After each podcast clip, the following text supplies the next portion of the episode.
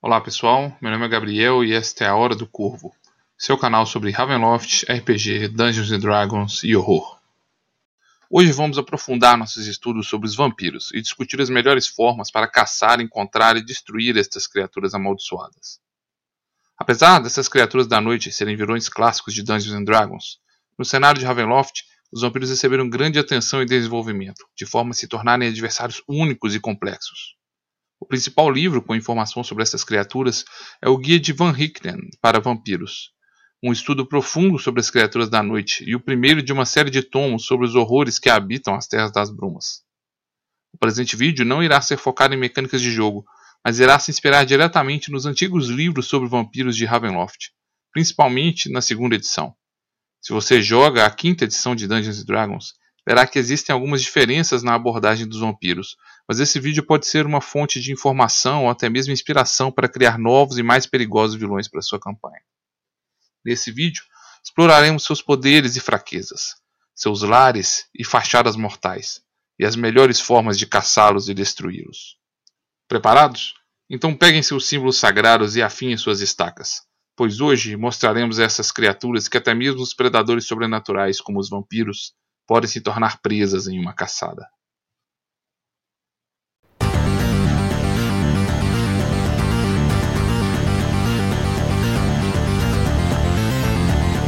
Of.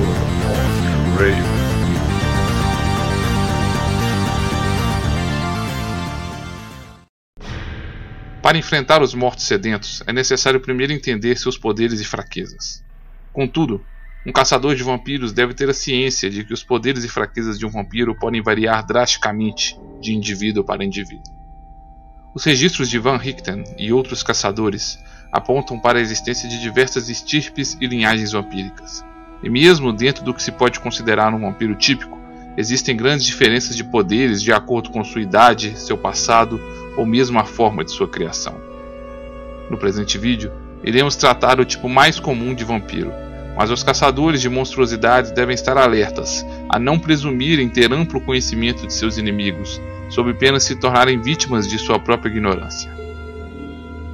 Grandes são os poderes de um vampiro, mesmo o mais simplório dos mortais, ao ser transformado em uma criatura da noite, passa a gozar de sentidos aguçados e tem sua força, agilidade, inteligência e carisma aumentados drasticamente. Mesmo um frágil e franzino mortal, ao ser transformado em um vampiro, se torna tão forte quanto o mais forte dos mortais. Esta força sobre-humana os torna adversários temíveis, capazes de infligir grande dano em batalha, ainda que lutando desarmados. Além de sua grande força, os vampiros também gozam de uma agilidade sobrenatural. Relatos apontam a existência de vampiros que se movimentam tão rápido quanto um cavalo a galope, e são capazes de agir ou reagir com grande rapidez, destreza e coordenação. A capacidade de raciocínio e astúcia dessas criaturas também é aumentada em sua não-vida. Esses mortos-vivos possuem grande inteligência e tornam-se ainda mais sagazes com o passar dos anos. Muitos foram os caçadores que já perderam suas vidas ao serem surpreendidos por complexos jogos de intriga e estratégia desses predadores. A presença e personalidade dessas criaturas também é aprimorada, e elas exercem um magnetismo sobre as pessoas que as cercam. Mesmo sem utilizar seus poderes sobrenaturais, um vampiro usualmente se torna um hábil manipulador, cuja presença, carisma e influência se tornam irresistíveis para muitos mortais. Além da transformação vampírica os tornar mais capazes em vários atributos, a maior parte dos vampiros ainda mantém suas habilidades que detinham enquanto mortais. Vampiros que em vida se voltavam aos estudos arcanos, às habilidades ladinas ou ao combate e às armas, costumam não apenas manter seus dons e habilidades, mas aprimorá-los, agora que são dotados de atributos e sentidos muito aguçados e têm o tempo da imortalidade para ampliarem suas capacidades. Clérigos, ao menos que sejam devotos de divindades profanas e malignas, costumam perder sua conexão com o divino e perdem os dons sagrados de sua fé. Da mesma forma, sofre um paladino, a quem o compromisso e a devoção à ordem e à bondade é rapidamente perdido e corrompido pela essência morta-viva, e sua conexão com o sagrado é rompida durante sua transformação. Independentemente de sua classe enquanto mortais, contudo, os vampiros adquirem uma série de poderes sobrenaturais após sua transformação. O corpo de um vampiro é imbuído de energia negativa, e o toque de um vampiro é capaz de transmitir uma energia necrótica, capaz de drenar a força vital e a energia de uma vítima. Vítimas do toque de um vampiro podem se tornar enfraquecidas e incapazes de usar a plenitude de suas forças e poderes, ao menos que recebam o rápido auxílio de um poderoso clérigo. Um vampiro é ainda capaz de enfeitiçar suas vítimas, usualmente com seu olhar. As vítimas passam a ver o vampiro como um aliado, e alguns tornam-se até mesmo escravos de sua vontade. Esses mortos-vivos são ainda capazes de escalar paredes e andar sobre o teto, como se estivessem sob os efeitos de um feitiço de patas de aranha. Esta habilidade pode ser usada por essas criaturas a qualquer tempo. Eles usam a mesma para chegar a locais inatingíveis ou para surpreender suas vítimas. Ferir um vampiro não é uma atividade simples, eis que as armas comuns não são capazes de machucar tais criaturas. Apenas armas mágicas são capazes de rasgar a carne desses monstros, ou ao menos armas que tenham sido abençoadas por um clérigo de uma divindade bondosa. Mas estas apenas causam um dano mínimo ao inimigo. Mesmo que sejam feridos, os vampiros ainda possuem uma poderosa capacidade de regeneração, e suas feridas se fecham rapidamente, ossos quebrados se remendam, e até mesmo membros decepados acabam crescendo novamente com o tempo. Os vampiros são capazes de mudar de forma, e uma de suas capacidades mais impressionantes é a de transformar-se em uma forma gasosa. Nesta forma vaporosa, essas criaturas são imunes a qualquer tipo de ataque físico, bem como a quase todo tipo de magia. Eles permanecem conscientes e capazes de controlar sua movimentação, bem como a sua densidade e volume enquanto em forma nevoada. Essa transformação também costuma ser uma forma de proteção, eis que quando derrotados em combate, seus corpos automaticamente assumem esta forma gasosa e retornam imediatamente ao seu refúgio e túmulo, onde se recuperam de sua derrota. Vampiros podem também se transformar em bestas, as formas animais comumente utilizadas por esses mortos-vivos são as formas de grandes lobos e morcegos, mas relatos comprovam que alguns vampiros podem adotar outras formas de animais. A transformação neste tipo de criatura demanda um minuto, no qual o vampiro fica incapaz de tomar outras ações. A transformação em forma animal é capaz de curar os ferimentos sofridos por um vampiro e é muito utilizada como meio de camuflagem e espionagem por esses predadores sanguinários. Vampiros são capazes de convocar alguns tipos de animais para lhes servirem e obedecerem, que estejam até uma milha de distância. Lobos, morcegos e ratos são os tipos usualmente convocados por essas monstruosidades, e costumam obedecer ao chamado dessas criaturas e ficarem sob o controle mental desses monstros, defendendo-os com sua própria vida se necessário. Relatos apontam que alguns vampiros conseguem se comunicar com essas criaturas e usar tais servos como espiões para seus desígnios profanos. Vampiros são ainda capazes de manter sob seu controle outros mortos-vivos de menor poder. Não é incomum que estes desmortos comandem zumbis, esqueletos e carniçais, ou até mesmo outros servos vampíricos para alcançar seus objetivos. Um caçador deve estar ciente, entretanto, que os vampiros são seres únicos, e muitos espécimes desenvolvem poderes e habilidades salientes, que os tornam oponentes únicos e perigosos. Esse tipo de habilidade saliente e poder único é comumente encontrado em vampiros mais antigos, com muitos séculos de existência, mas também pode ser percebida em mortos-vivos dotados de grande poder, que controlam um grande número de servos vampíricos ou mesmo regiões e domínios inteiros. Essas habilidades podem ser imprevisíveis, como o teletransporte pelas sombras, a capacidade de atravessar paredes e objetos sólidos, um toque capaz de drenar as habilidades e força vital de forma ainda mais letal, ou mesmo uma hora constante de medo, apenas para citar alguns exemplos. Não fossem as vulnerabilidades dessas criaturas, talvez não houvesse esperança para os vivos, e os mortais seriam escravos dos senhores da noite. Como caçadores de vampiros, é necessário conhecermos e explorarmos essas fraquezas, sob pena de encontrarmos um terrível destino em meio às suas presas. Vampiros são mortos-vivos únicos, e cada caçador deve tomar bastante cuidado e estar preparado. Eis que as fraquezas comuns de um vampiro podem não afetar alguns indivíduos especiais. O aspecto profano da existência de um vampiro o deixa vulnerável ao poder da fé de um clérigo. Um devoto de uma divindade bondosa poderá usar a força de sua fé e manter um vampiro à distância, canalizando sua fé através de um símbolo sagrado. Essas criaturas não são facilmente afastadas dessa forma, e não são poucos os caçadores que encontraram seu fim quando sua fé se mostrou hesitante e vacilante ante ao mal que representa o vampiro. Rumores apontam que clérigos devotos de entidades malignas seriam capazes de controlar essas criaturas com o poder de sua fé, impondo sua vontade sobre estes seres profanos. Vampiros obrigados a servir o fazem com grande relutância e usam toda sua astúcia e inteligência para deturpar as ordens de seus senhores, procurando um meio de vingança e libertação. Um vampiro é ainda vulnerável ao toque de água abençoada, que poderá lhe causar queimaduras. O uso de água benta pode ser uma arma eficiente contra vampiros, mas usualmente não causa um dano suficiente para destruir ou ferir gravemente tais criaturas. O toque de um símbolo sagrado ou de água abençoada pode ser uma importante ferramenta para desmascarar tais criaturas. Eis que alguns vampiros são marcados por estigmas quando tocados por símbolo de fé, impedindo que mantenham suas facetas mortais de forma impune por algum tempo, eis que tais estigmatas não se regeneram rapidamente. A força do sagrado pode ainda apresentar outras limitações a estes mortos-vivos, que usualmente são incapazes de adentrar um local consagrado pela fé, como igrejas, templos ou até mesmo túmulos e tumbas que não lhe pertençam. Um vampiro também não conseguirá adentrar o lar de uma criatura sem ser convidado.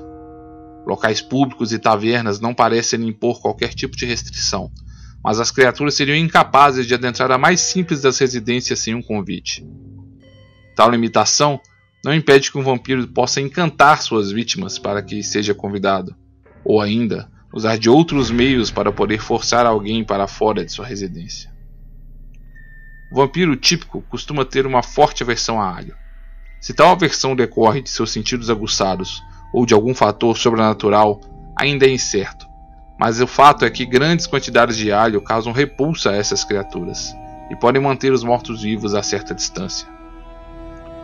Uma grande fraqueza que pode denunciar um vampiro é a sua ausência de reflexo e sombras, fato com que faz com que essas criaturas evitem qualquer proximidade com espelhos e superfícies refletoras. Alguns vampiros demonstram verdadeiro medo e aversão a espelhos, e todos eles farão de tudo para escapar à exposição a tal material, mantendo tais artefatos à distância. O espelho se torna, portanto, uma importante arma para um caçador e um meio de identificar corretamente seus inimigos. Outro elemento de vulnerabilidade de um vampiro é a água corrente. Muitos acreditam que o vampiro não possa atravessar a água corrente, mas esta é uma concepção equivocada. Estes desmortos podem atravessar regularmente uma ponte ou utilizar um barco. Mas sua vulnerabilidade à água corrente os torna bastante cautelosos ao fazer essas travessias. Um vampiro exposto e submerso em água corrente sofrerá grande dano e poderá até mesmo ser destruído de forma permanente desta maneira, caso mantido submerso por algum tempo. Apesar desta vulnerabilidade, expor um vampiro a estas condições é extremamente difícil especialmente considerando a força descomunal e as poderosas capacidades de metamorfose destas monstruosidades. Destruir e caçar um vampiro é uma tarefa extremamente árdua. Essas criaturas são bastante resistentes e hábeis combatentes, e usualmente, quando destruídas em combate, assumem uma forma gasosa e retornam para seus caixões ou túmulos, onde passam por um período de regeneração que dura algumas horas. Após um tempo inerte em seus túmulos, estes vampiros retomam sua consciência e rapidamente irão se recuperar da derrota que lhes foi imposta. Enquanto um vampiro está se recuperando de uma derrota em seu túmulo, ou enquanto está em seu descanso diurno, ele está bastante vulnerável, e este é o melhor momento para ser encontrado e destruído por caçadores. A melhor forma de destruir um vampiro nessas condições de vulnerabilidade é cravar uma estaca de madeira em seu coração as estacas devem ser feitas de freixo ou carvalho e devem ser cravadas de forma firme em seu coração, para paralisar totalmente as criaturas. A estaca deve atravessar seu coração, E este não é um feito simples, esse que demanda força e precisão. Para caçadores que não sejam tão fortes ou musculosos, é recomendado o uso de um martelo, para que a estaca seja precisa em sua perfuração e profundidade. Também é possível realizar tal feito em meio a um combate, mas a façanha é ainda mais difícil de ser realizada contra um oponente ativo e resistente. Uma estaca no coração de um vampiro, contudo, não irá destruí-lo, mas meramente paralisar a criatura. O método usual de destruição de um vampiro após o seu empalamento deve ser seguido com o preenchimento de sua boca com símbolos sagrados e com sua posterior decapitação. Outros métodos de destruição podem ainda envolver a sua submersão em água corrente ou mesmo sua exposição à luz solar.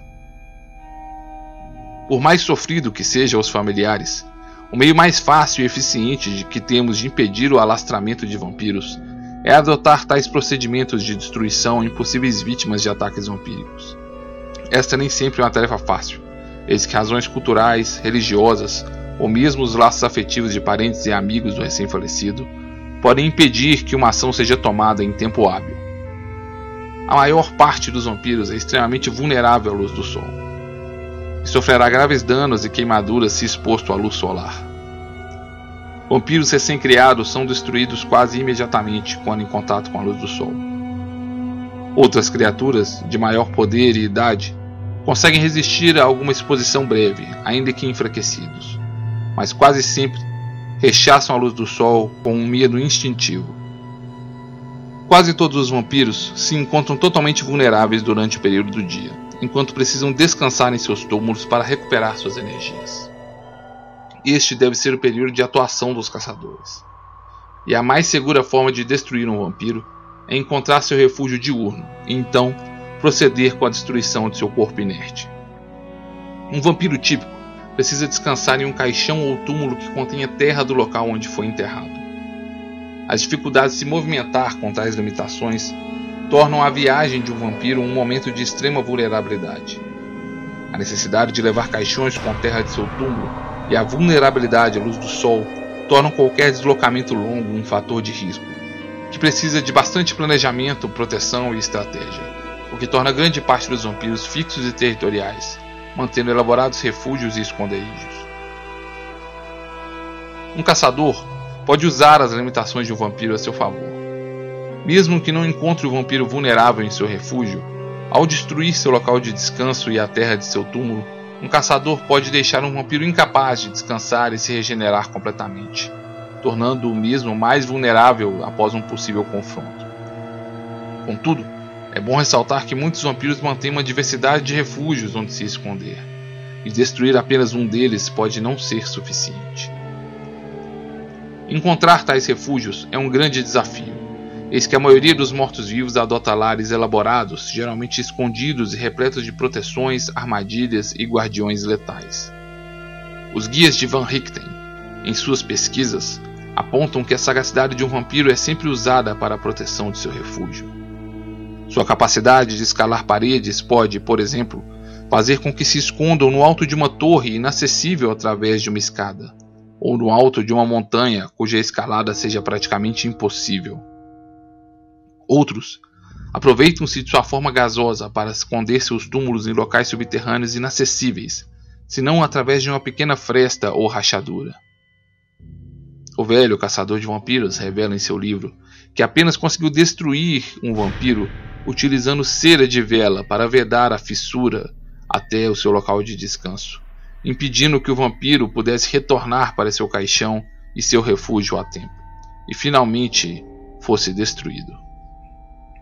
Mas como encontrar tais criaturas e finalmente pôr um fim às suas existências profanas? Alguns vampiros perdem totalmente o contato com o mundo mortal e tornam-se criaturas reclusas e selvagens. Mesmo estes, entretanto, necessitam de se alimentar de sangue. Quando vítimas são encontradas com sinais de ataques vampíricos em áreas remotas, o caçador deve começar a investigar com mais detalhe a região, em busca do lar e base de poder dessas criaturas. Alguns, contudo, optam por se esconder em meio à sociedade e viver uma vida de fachada entre mortais. Estes vampiros se tornam bastante perigosos e influentes, e usam seus dons de dominação e astúcia para obter um meio de entrada na sociedade mortal. O vampiro que vive entre os mortais depende fortemente de sua habilidade de disfarçar sua verdadeira natureza. Sua palidez é algo que precisa ser ocultado, o que muitas vezes é contornado pelo uso de maquiagem, magias ou mesmo por uma constante dieta de sangue. Outros estabelecem uma história convincente para seu aspecto mórbido, justificando a existência de doenças que afetam sua tez. A mesma desculpa costuma ser usada em relação à exposição ao sol. E geralmente o vampiro assume o papel de alguém sensível à luminosidade, doente ou simplesmente excêntrico e notívago. Um vampiro nessas condições também usa uma variedade de desculpas e justificativas para ocultar sua natureza morta-viva, evitando participar de situações onde tenha que ingerir alimentos ou adentrar em locais sacros ou repletos de espelhos. Dentre as muitas máscaras assumidas por um vampiro em meio à sociedade, algumas são mais prevalentes que outras. Dentre os papéis mais comuns assumidos por vampiros está o papel de nobre e aristocrata, geralmente inserido na alta casta da sociedade.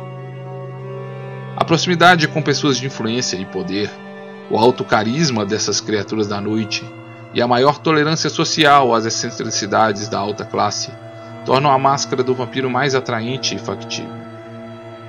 Outros desmortos ignoram o glamour de uma vida da alta sociedade e preferem se infiltrar no submundo e criminalidade. Esses vampiros tornam-se líderes de organizações criminosas e assassinas, onde seus dons e crueldades podem aflorar em toda sua potencialidade. Sua condição morta-viva pode não apenas lhe dar vantagem em seu ofício, mas também ser valorizada por outros membros de sua organização criminosa, permitindo que o vampiro não tenha que ocultar sua natureza perante os membros de uma sociedade. Outras máscaras comumente utilizadas por vampiros integradas à sociedade é a do aventureiro solitário. Esses vampiros utilizam da vida inconstante de um aventureiro para justificar suas ausências e dons espantosos, apresentando-se como poderosos e reclusos exploradores do desconhecido, geralmente justificando sua conduta e posses com histórias fantásticas de seus feitos. As máscaras assumidas por vampiro, entretanto, são sempre de curta duração. Eis que sua incapacidade de envelhecer os torna alvos de suspeitas dentro de alguns anos. Alguns vampiros alternam entre cidades e regiões dentro do espaço de algumas décadas, retornando ao mesmo local após anos, como herdeiros de suas máscaras passadas. Outros abandonam suas figuras públicas e continuam participando da sociedade através das sombras, controlando seus muitos servos e lacaios à distância, enquanto planejam grandes jogos de intriga e manipulação. Ao concluirmos a leitura dos guias de Van Richten sobre vampiros, afiamos nossas estacas e renovamos nossas proteções para enfrentar a longa noite. Nossa proximidade com a fronteira da Baróvia e dos horrores sanguessugas que caçam naquele domínio nos deixam cautelosos, mas não despreparados para enfrentar os perigos que a assombram. Contudo, é importante estarmos atentos. Continuem conosco, inscrevam-se no canal e ativem as notificações. Em nosso último estudo sobre os vampiros, iremos explorar as diferentes classificações de idade e as inúmeras estirpes dos mortos-vivos que flagelam as terras das brumas.